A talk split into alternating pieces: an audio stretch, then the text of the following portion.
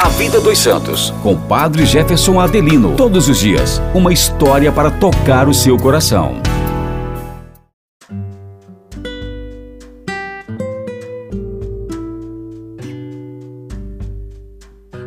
Olá, meus irmãos e irmãs, bom dia. Estamos juntos mais uma vez para conhecermos a história de um santo da Igreja.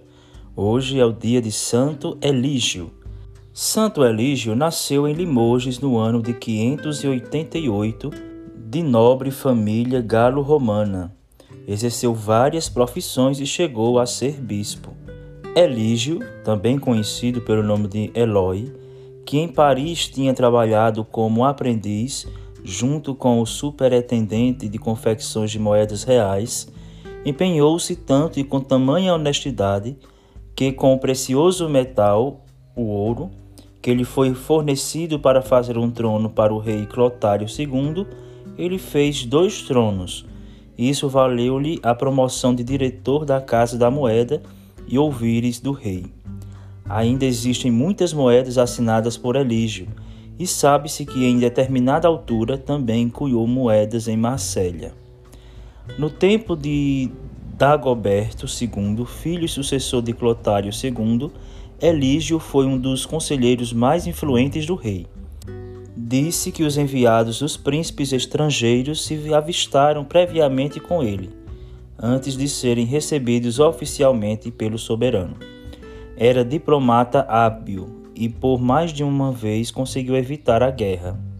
Gozava de tanta confiança junto do rei que não só se permitia fazer reparos sobre a indumentária descuidada, mas também sobre a sua vida privada, que, como se sabe, deixava ainda mais a desejar. O tempo que sobrava a esse homem da corte, dos seus negócios e orações, de acudir aos pobres, remir cativos ou libertar escravos, empregava-o em honrar com a sua arte as relíquias dos santos. Atribuem a ele os relicários feitos para São Germano de Paris, São Piat, são Severino, São Martinho, Santa Comba e Santa Genoveva. Disse que ele também decorou com trabalhos de ourivesaria o túmulo de São Denis. Além disso, fundou mosteiros, entre os quais um perto de Solignac, em Limousin, outro dedicado ao São Martinho de Noyon e ainda outro a seis milhas de Arras, numa colina que depois de se chamou Monte de Santo Eloy.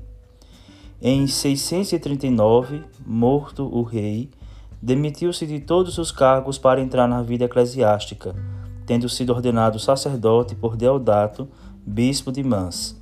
Foi sagrado bispo em Rouen, no dia 14 de maio de 641, e ocupou desde então a sé episcopal de Noyon.